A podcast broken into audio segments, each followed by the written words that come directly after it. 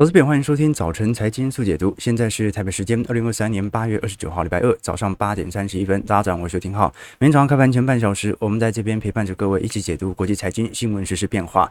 那一早，我们先来观察，昨天美国股市开始采取比较显著的反弹。不过呢，因为美国股市从整个八月份的修正格局来看，看起来不会因此而就这样结束嘛？啊，因为目前来看，美国股市也没有多大的利多可以进行提振啊。空窗期来了，联总会 FOMC 的会议哦是在九月份中旬。那现在针对九月份的升息政策基调，其实已经定定，也就是不会升息。市场主要是针对九月份到时候的谈话来预测十一月到时候的升息力度，所以十月份的空窗期可能会更大。那另外一点，我们也可以观察到，随着辉达这一次财报公布完之后哦，陆续所公布的财报几乎是整个财报季的尾声，所以反而我们看到整个美国股市的空窗期到底会形成新一轮的。做梦行情，还是说把过去过度估值的拉抬对象开始进行持续乖离的求证？我个人认为，如果没有股市真的要迎来第四季的惯性牛市，圣诞节假期的话，那基本上哦，至少要有一个先蹲才好后跳嘛。好，如果一路的这样扶摇直上。那这种急牛哦，其实风险的可能性来得更高。我们看到昨天道琼收红了接近两百一十点，标普派指数走高零点六 percent，这个是八月初以来首次连续两个交易日走高哦。所以说，投资朋友，我们已经看到标普哦，从八月初以来几乎都在回档修正了，所以连续两个交易日的收高是在八月底才开始发生的。哦费半甚至涨幅超过一个 percent。那我们今天主要所观察的几个方向啊，第一是针对目前第三季 GDP 的变化，因为市场上从当前的数据其实已经陆续判断到。高利率对于实体消费行为的打击，已经在七月中旬开始出现。不管是我们看到的信用卡违约率，还是我们可以观察到很多这种金融中介服务商的财报，老实说，在二季末就已经有提醒第三季可能会有大幅度违约的情况。那这跟我们过去所提到的美国的超额储蓄，在今年六月份正式用罄是有关的哦。过去发的支票，现在终于全部花光了。那全部花光之后，你的消费行为不会产生很明显的改变嘛？好，这是人们既有的惯性。这个时候就开始进行信用卡的透支未来。当信用卡卡债也还不出来的时候，我们就会形成违约率的爆发。而这个时间点，第三季的拐点已经开始出现，这也是联总会很有可能选择没有持续采取高强度升息的主要原因。那我们先看一下整个美国股市的概况。事实上，从当前的纳斯达克一百。啊，未来十二个月的 P ratio 啊，其实目前来看并不是极端离谱的高，大概在二十六到二十七倍左右。如果从过去二十年的平均本益比来看，那当然了，二十三倍而已，所以现在看起来是高。可是如果是从近几年的角度来看，也就是从二零二零年货币宽松之后的角度来看，当时纳指一百的 P ratio 甚至一度冲高到三十八倍。不过当时二零二零年主要一个原因是因为 EPS 下滑太快，好，所以本益比哦。啊，没办法很精准的去判断当前基期的高低，因为现在的点位还是比二零二零年高很多啊。可是现在的基期是比二零二零年年底还要来得低的哦。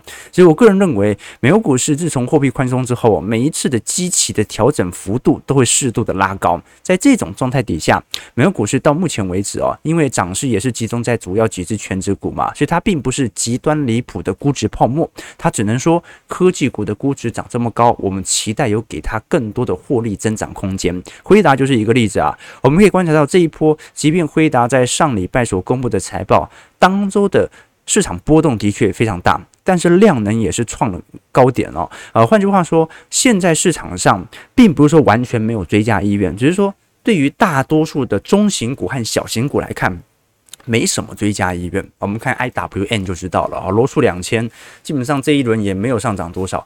但是如果你是以大型股来看的话，交易量其实是巨大的哦，这说明我们只能说，散户或者整个机构商哦，到目前为止哦，对于美国股市的概况还是有一点是怕怕的买上来的，就是太害怕了，所以我只能买大型股啊，至少这些大型股它一定抵挡得住景气下行，但小型股就不一定了。好，所以事实上我们可以观察到整个科技业的概况哦，我们过去跟投资朋友提过，为什么一定要等到美国股市的科技股财报好转，财报衰退结束之后，才会晚一到两个季度递延效果来看台北股市的表现。为什么台北股市不能自己好转呢？为什么我们要看这些软体股的颜色？辉达你可以看，为什么要看 Google？为什么要看微软呢？他们明明就是以软体股起家，我们只要看苹果、辉达就好了。事实上不能这么说，因为呃，我们都很清楚啊，这个矽谷的电子产业哦，它有两大定律啊，一个大家比较熟悉，摩尔定律。摩尔定律就是电晶体的密度嘛，每一年半会增加一次，是八个月增加一倍哦，啊，所以它某种程度是衡量啊市场针对电晶体密度的。呃，迭代的程度啊，但是现在这个时间线因为越来越接近两纳米、一纳米了嘛，所以呢，市场预估这个时间线可能会开始有所拉长。那比较少人提到的是安迪比尔定律。安迪比尔是以前英特尔的总裁啦，他以前就提过一个概念哦，他说：“你们那些台厂哦，啊，你们那些硬体商哦，你们那些废半哦，其实啊，所有的算力都是靠着我们软体业的新需求所创造的。”如果我们软体业没有创造新的 AI，没有创造新的软体，硬体业就会开始叠价。好，所以呢，我们可以观察到摩尔定律是台湾在半导体啊能够持续发扬光大的一个重要的存在，创造新的奇迹。但是软体业它才是创造新的需求，软体业才是创造那个。我们讲那种老高讲的奇异点的存在啊，创造了新的经济奇迹和行业，所以我们基本上哦，还是要根据这些软体股，这个科技大型全值股来断定下一轮的生产力周期的行情拉抬会由谁来带动，由哪个产业来做带动哦。台厂在过去呃二十年当中哦，第一波受惠的哦是两千年以来的 NB 产业啊，NB 产业让台湾当时不只是呃 ODM 厂啊。大幅度的兴起，大幅度的扩厂，同时也自创了一些品牌，像华硕、宏基。大概两千年到零七年，那金融海啸以后啊，其实 NB 市场就已经饱和了啊，甚至中国大陆啊、联想等等啊，厂商都开始做了。所以一直到大概是呃一零年以后到一五年，是属于手机零组件组装厂。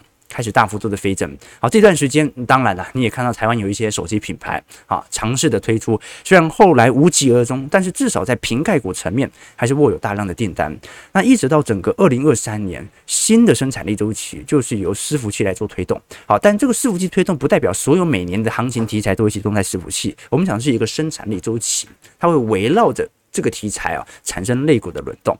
那到底谁是 AI 伺服器最大的受惠者呢？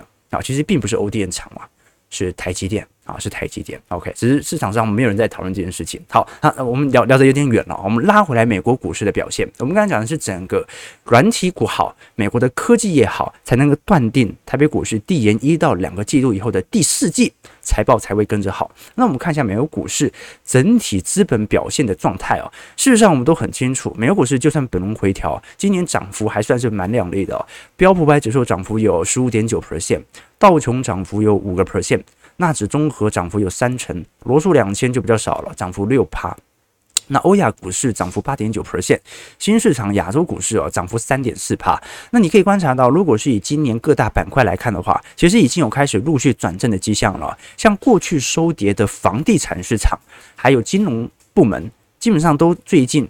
今年以来的报酬都已经开始转正了，那今年少数还是属于负报酬的，就是属于呃必须消费类品。啊，或者我们看到的医疗健康，啊，或者我们看到能源族群。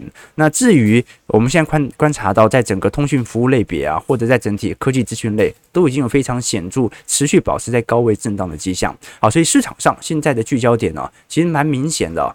我们并不是在探讨财报的衰退，并不是探讨未来美国股市会不会赚的钱比这个季度比去年的同个季度来的差，这个已经过去了，只会越来越好。市场上唯一。啊，还保持着偏空投行的，是针对未来几个季度的 GDP 的悲观预测。你说，哎，GDP 不好，那财报怎么可能好呢？事实上要这样看，因为美国 GDP 有百分之七十是消费，只有百分之三十是投资和库存变动。那换句话说，很有可能会出现 GDP 大坏，财报表现不错的。这种状态，或者财报表现很差，但是 GDP 大好，所以你可以观察到哦，最近市场上针对 GDP 的预期啊，在八月份又开始采取新的转变。我们做一些观察，市场上我们过去跟投资朋友提过，美银本来在七月份的预估是认为今年第四季进入衰退的几率是最高的，但是针对这五百位基金经理人的统计哦，目前已经开始大幅下滑，反而认为未来十八个月。不会进入到衰退的几率已经来到最高水平。好，各各位看一下，浅蓝色线是七月份的预估，深蓝色线是八月份的预估。当时七月份第四季是最有可能衰退的，然后是明年一季度第二个有可能衰退，第三个才是未来不可能衰退。但现在来看，已经完全反转了，市场预估。不衰退的几率已经成为主要主流啊！换句话说，我们都很清楚啊。过去我们跟投资朋友提过啊，什么时候市场越来越乐观，什么时候市场相信降息可能很难发生，什么时候市场相信经济衰退可能不会发生的时候。就是市场上越来越乐观，而股市的均值回调也越来越有机会发生。所以，当市场开始意识到这件事情的时候，中期的回调、中期的修正就特别容易形成。美国股市也不可能一路扶摇直上的啦，它总会需要中期的修正。所以，这个离这个修正，我个人认为是越来越近了。好，这个修正时间它不会太短，好，不可能是一两周修正完，它可能拉长的时间会来到啊接近一个季度左右，让市场原本所燃起的信心再度的幻灭。好，所以时间到了，我们过去几几个季度所做的预测都一一浮现了，大家真的越来越相信啊，经济不会衰退了。当然了，我是一直都这么相信，只是说我们讲的是心理情绪的变化。好了，那这一波为什么市场还是一开始抱持着怀疑，但到后来开始有逐步的反转点呢？主要还是亚特兰大这一次联总会所公布的 GDP 闹模型呢，让市场意识到，如果联总会。都已经对于经济有这么显著预测的提升，那很有可能真的经济不如想象中来的差。我们都很清楚，美国的 GDP 增速的分项拆比，按照亚特兰大的联总会预估，这第三季消费的增比还有三点二九 percent 啊！哦，所以如果现在来看，第三季 GDP 还这么亮丽的话，那那违约潮根本就没有影响到实体消费嘛。我们过去跟投资朋友提过一项指标哦。叫做联总会的红皮书同店零售销售指数，它基本上啊是针对每周二会公布呃下呃前一周的数据啊，它主要是针对在呃美国的零售商当中哦，针对九千家最具代表的大型日用品来进行调查，来了解说这些数据当中，相对于前一周它有没有实质消费增额的增加。好，那的确在过去两年当中，美国人哦，即便好，它的实质购买力在过去几个月有所放大，但是下滑的力度还是很快的。但是在整个六月份到七月份啊，上行速度开始突然加快。好，这似乎在反映美国的整体消费能力啊，在短期内开始有突然冲高的感觉。那这个感觉有没有可能是来自于工资部门的增长幅度开始在今年四月份开始超越了实质通膨？啊，我我们过去跟投资朋友提过嘛，目前工资增长大概是四点七 percent 啊，就是整体年薪啦。那如果是以实体通膨来看，现在是三趴嘛，核心通膨大概四趴出而已。所以目前的工资跑赢了通膨，导致了消费正在归来。这个是亚特兰大联总会哦，从 GDP 到模型我们所推论出来的结果。那这种角度基本上就奠定了。消费竟然已经谷底，已经看到，那消费衰退就不会发生了啊。OK，好了，那不管如何了，我们刚讲了很多数据啊，主要是跟各位佐证市场啊越来越相信我们早在好几个季度以前就相信的事情。好，那当市场相信以后，是不是代表股市要进入到显著主升段呢？还不会。好，观众朋友，那个初升段、主升段、末升段呢，它的周期是三到四年的尺度，不是三到四个月啊。牛市也会有一些非常显著的中期回档，而这个中期回档，它需要靠市场的全面共识、一致性的乐观才有机会。如果市场啊到现在为止还是极度的悲观看坏的话，那么老实说，股市真的没有什么太大回调的压力哦。好，所以现在我们要看一下半信半疑的态度有没有可能慢慢的传导回乐观。好，开始让市场上愿意去逢低布局。好，那我们先观察一下整个美国股市道琼工业指数的表现啊，上涨二百一十三点零点六二 percent，在三万四千五百五十九点；标普上涨二十七点零点六三 percent，在四千四百三十三点；纳指上涨一百一十四点零点八四 percent，在一万三千七百零五点；费半上涨四十二点一点二一 percent，在三千五百三十七点。即美国股市四大指数哦，都尝试着在半年线和季线当中形成新一轮的买盘力度啊。当然，短期内的股价。没有太多的参考意义。我们基本上是看一下，哦，这一波月线已经明显的下弯，那季线和半年线看起来都还是有所支支撑。如果只是到季线和半年线，它就很明显的开始有新一波的买盘力道，开始进行拉抬的话，那只能说它是回调，连中期修正都不算。所以到底今年有没有可能产生中期回档的可能性？我认为几率是蛮高的，因为我基本上可以预估明年的 EPS 一定比今年好，所以明年的涨哦，很有可能会进入到由基本面所带动的上涨。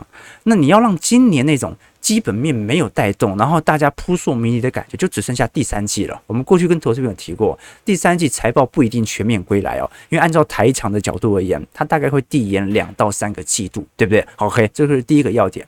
那第二个要点呢，就是说各位有没有观察到哦，就是每一次熊市哦。像我们的会员资产投资朋友啊，因为跟我们经历过一到两轮的投资周期嘛，你发现哦，我们作为周期投资者已经尝试着在周期相对低位的时候做建仓了，但有时候还是感觉到痛。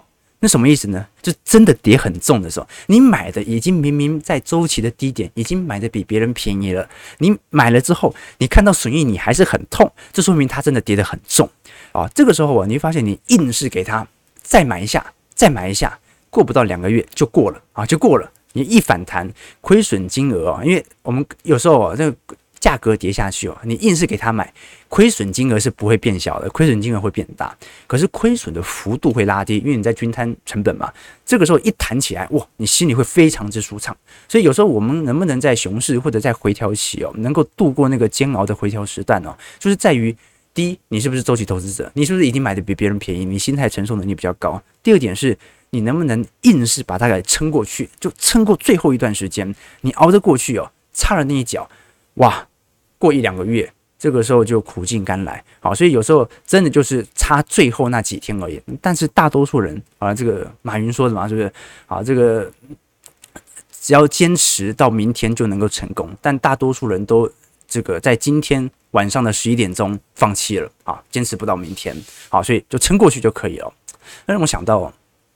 呃，你像，呃，浩哥，浩哥刚出社会的时候啊，就不太懂这个应酬的这个呃交际。后来发现，其实你自己有能力哦，是根本就不需要应酬的啊，不需要。但是呢，那更年轻嘛，就觉得哎，这个有人请我喝酒啊，那我当然就要去给他捧场啊，那培养自己的人脉啊之类的。那有时候啊，晚上喝太多，早上起来就有点有点宿醉啊，宿醉。那一般人哦，正常都是去买那个。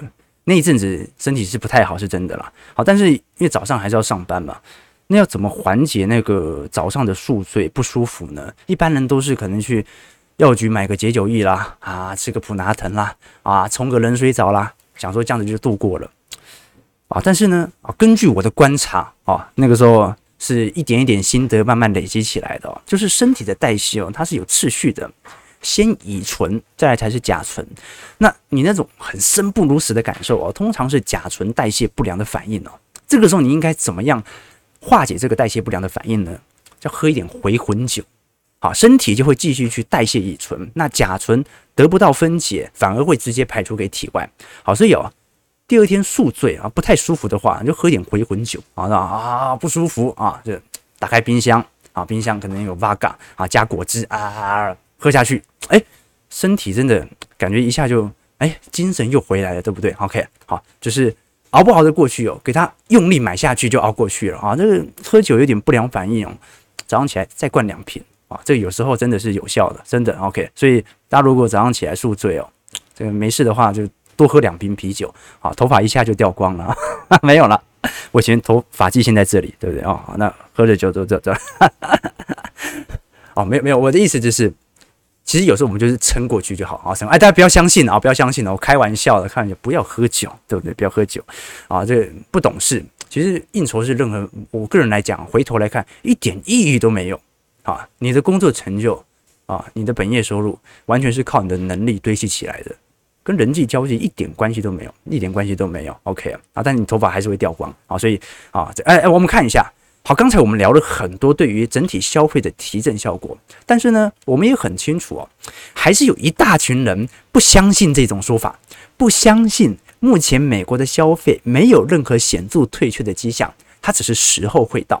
我们讲几个例子，由于这一次高利率所形成的不良反应啊，不良效果。不舒服的代谢反应，其实已经开始逐步浮现了。这个就是这些投行之所以认为美国股市估值有一点过高的原因，因为第三季的 GDP Now 模型它只是一个死猫跳。第四季，当所有人都认为是圣诞旺季消费最强的那个季度，很有可能。开始做大幅回档，为什么这么说呢？我们观察几项指标了。第一个是高利率有可能所形成的风险，是僵尸企业。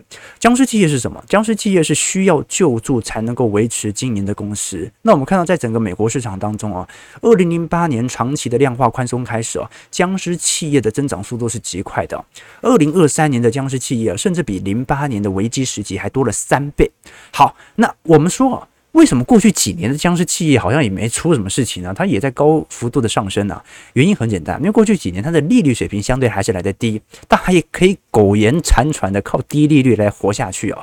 但是我们现在的问题是，联总会升了五百多个基点，当高强度升息哦，逐步反映到你新的企业债务利息的时候，那会不会导致这些僵尸企业？根本就付不出这么高的利息，而始终导致僵尸企业大规模的影响到银行业的呆账，这是第一点。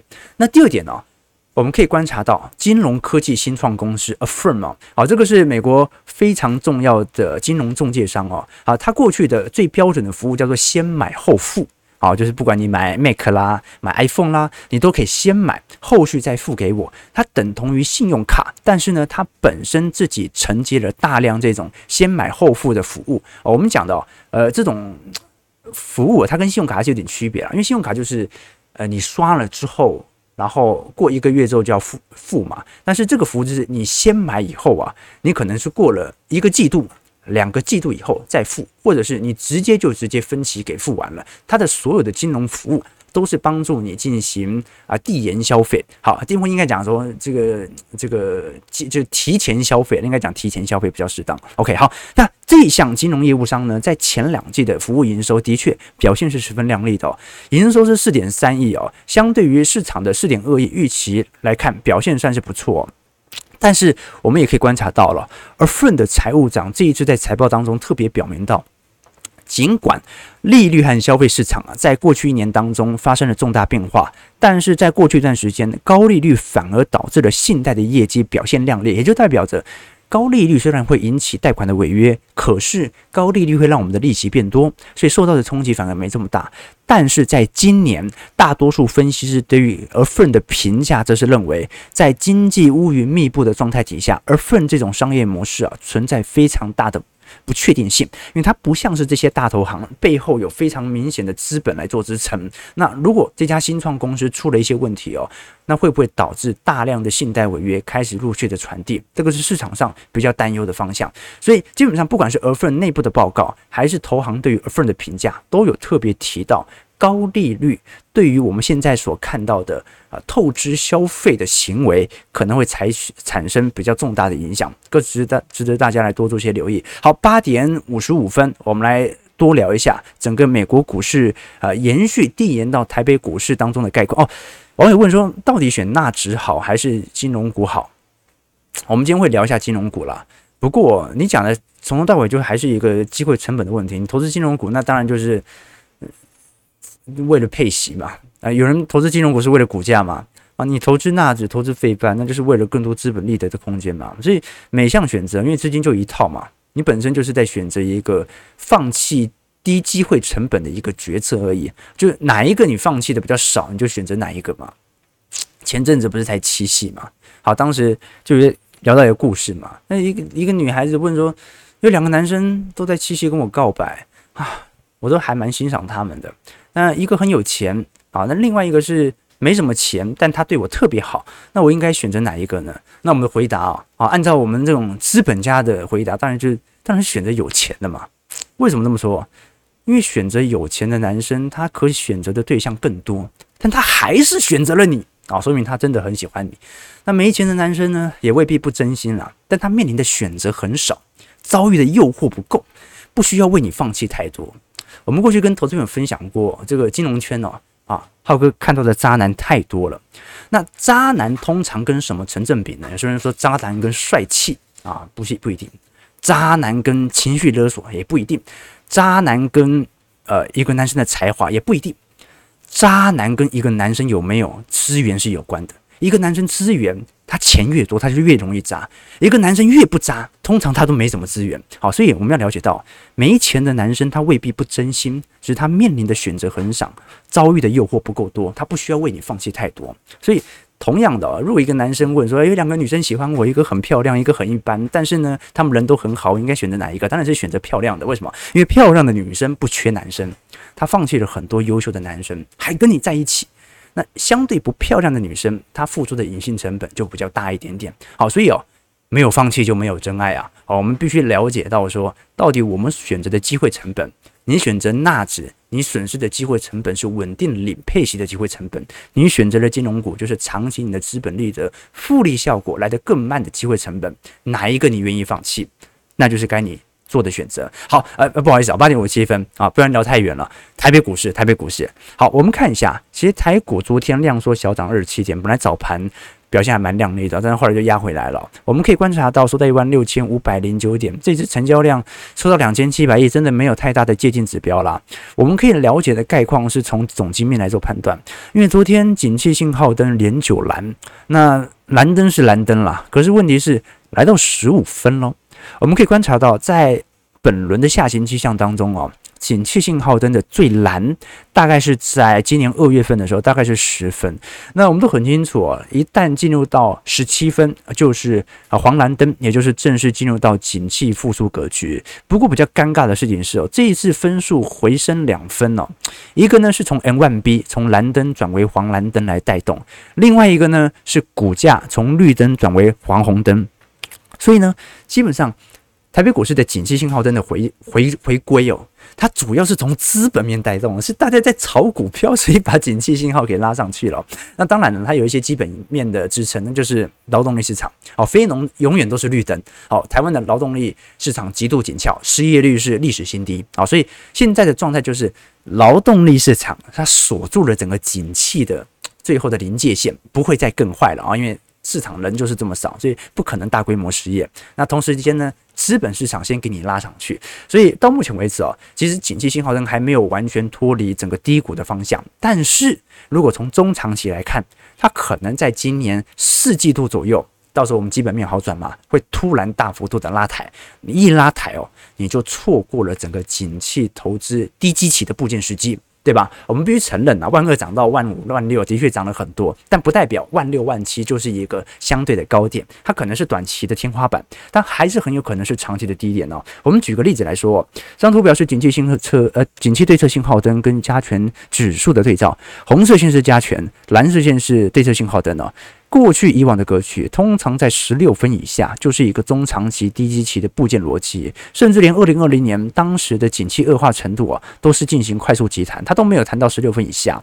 那你可以观察到，上一次大概是二零一八年年底，然后再来是一五年上证股灾，一一年欧债危机，零八年金融海啸。那现在呢？现在差不多就是金融海啸的位阶嘛，所以。现在之所以全球经济没崩盘哦，当然跟劳动力市场有关。但是如果从机器角度而言，你如果是啊，那我等下一次下来的时候再来买好了，观众朋友。呃，这个二零二零年的修正啊，不一定比一八年低；一八年的修正不一定比一五年低；一五年的修正不一定比一一年低；二零一一年的修正也不一定比零八年低。景气信号灯呢、总有一天会回到十六分以下，但到时候的价位不一定会跌到现在的价位。所以我觉得，投资朋友，呃。我们不能，因为老实说啊，现在讲当然是有点晚了啦。我们其实过去几个季度就在不断的追踪整个景气信号灯，本来在今年就有机会进入到复苏格局。那只不过呢，市场呢可能还是会有接近一个季度的怀疑时间。为什么？第四季才拿到订单。第三季稍微悲观一点，好像也是很正常的吧？OK，好了，那我们刚才聊到的是整个美国股市和台北股市景气的概况啊。那市场上比较担忧的另外一个方向是，就算系统性风险不从消费端、不从财报端爆发，搞不好从债债券端呢、我们可以观察到，最近富邦金和国泰金都陆续的公布相关的财报法说。那其实蛮明显的例子啊，你可以观察到。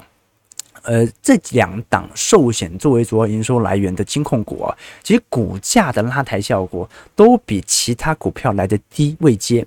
那这也跟我们现在所看到的债券资产持续承受承压是有关系的。你看富邦金呢，富邦金股价已经算不错了啊，它至少把过去一半的跌幅慢慢给收敛了。可是如果我们观察国泰金，国泰金就真的，其实它这一次，中国曝险部位也没有踩到，但这个价位真的是。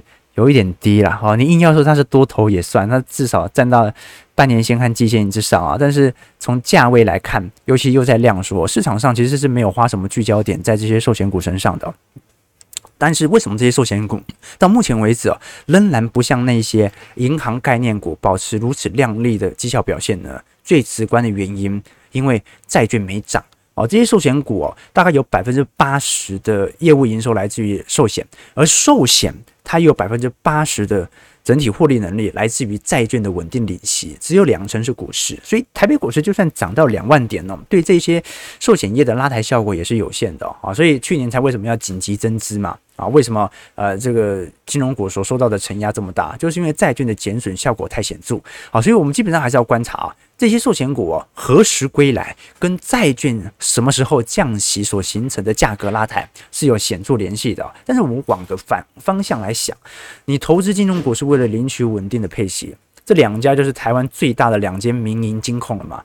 你投资这些金融股是为了稳定的配息，那你要领取稳定的配息，就必须要。有更低的基期的成本价来买入，你的殖利率才会高嘛？好，所以哦，这叫成本殖利率。好，就是我们殖利率不能看当年度它的殖利率多少，因为当年都是除以股价嘛。你要用你买进的点位来换算，你每年可以领到的配息有多少？那这个时机点是不是反而是适合布局的时机呢？我反倒认为是。啊，你买了，你就等有一天债券价格涨的时候，它自然的获利能力就会开始回归。事实上，我们可以观察到，在整个金控业当中啊，其实，在前七月份，大多数的金控股都有陆续好转的迹象。你像华南金年增长两成八啦，啊，那国呃这个玉山金、元大金、台新金，基本上整体今年以来的 Y O Y 哦。涨幅都是双位数字啊，两成四、三成五、八成七啊，但是少数两家表现极差的，一个就富邦金啊，年减率还有三成三，另外就国泰金年减率有五点二。啊，也就是说这些以寿险作为主要营收来源的金控股，压力才是最为大的，尤其富邦金，它由于在中国的曝险部位金额是相对来的比较高的，富邦金在整个中国的银行和这个政府的金融债当中啊，占了总净值是高达两成六啊，所以它的确啊，台北富邦银在过去一段时间在中国的整体布险部位的确是比较大一点了，几乎是国泰的两倍，国泰大概是三趴左右啊。不过呢啊，你要说这个。中国的金融性的系统性风险有没有开始爆发？其实目前来看，也就淡化了嘛，淡化了嘛。好，就是 你也感觉很清楚哦。这个硬要把一个灰犀牛变成黑天鹅是有有点难度了，因为所有人都知道这项利空啊。不过我们就拭目以待了啊。当然，投资朋友觉得有风险的话，就自己来做决定了。那不管如何，我们现在所看到的这些数据哦，足以说明今年下半年的真正的重心其实并不是经济衰退，今年下半年的重心在于通膨复燃。导致联总会的升息政策是否会充满变化？因为升息过猛也会导致金融性系统性出了一些问题。那你不升息又会导致通膨再起，所以最好的方式是什么呢？过去我们提过了，停止升息，继续缩表，很有可能是二零二四年最好的选择。好，我们看一下台北股市的表现。台北股市上涨四十点，收在一万六千五百五十点，今天量能还是很低呀，啊，两千一百亿，有够低的，对不对？对，好，那我们再看一下，对对对。啊，这个建议男友组合可以降低波动。啊啊，选资资源选择资源多对，没错没错。哎，对对对，啊啊，以权对不起对不起啊，对不起对不起，OK 哈，讲错了啊，讲错了。好，但我想跟投资朋友分享的事情是，啊，熬一熬就过去了。啊，你可以这样看哦，这我如果是我们的会员投资朋友啊，当初是不是在整个二二年的呃空头格局当中啊，我们是基期下滑了才开始。接股票，接接接哦，会不会有点痛？哎，有时候跌得很快，而且那个九月份那一波跌得很快，我有点吓到，对不对？哎，熬一熬，哎，咻就过去了。然后呢，随之而来的就是大规模的资本获利。所以你会发现哦，我们的绩效为什么能够顺势的超越大盘？就是你要让市场上最恐慌的时机点，你要勇敢的进行布件。好，这个就是我们所做的抉择。OK，就这样九点零六分，感谢各位今天参与。如果喜欢我们节目，记得帮我们订阅、按赞、加分享。我们就明天早上八点半，早晨财经速解读再相见。祝各位投资朋友看盘顺利，操盘愉快。